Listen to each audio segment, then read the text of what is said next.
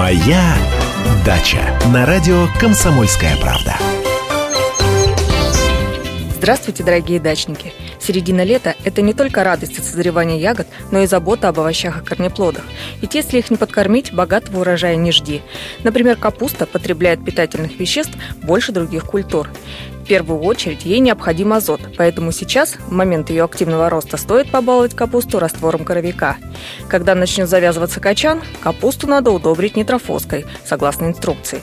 А во второй половине августа потребуется еще одна подкормка – сульфатом калия и суперфосфатом.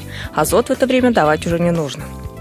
Огурцы нуждаются в частом поливе, а с водой растворимые формы азота и калия быстро уходят в нижние слои почвы.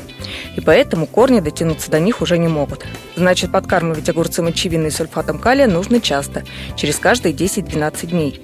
Особенно это важно во время плодоношения. Эти удобрения особенно эффективны на бедных легких почвах. Кстати, при длительной пасмурной погоде мочевиной полезно опрыскать и листья. Когда у томатов растут плоды, растениям нужен фосфор.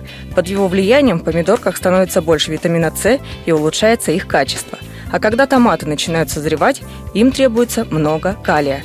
Не забывайте, когда на растениях появятся первые плоды, подкормить суперфосфатом. А когда они начнут краснеть, под кусты полезно раз в неделю лить раствор золы. Один стакан на 10 литров. Корнеплодам азот противопоказан, а вот на фосфор-калий они отзываются очень хорошо.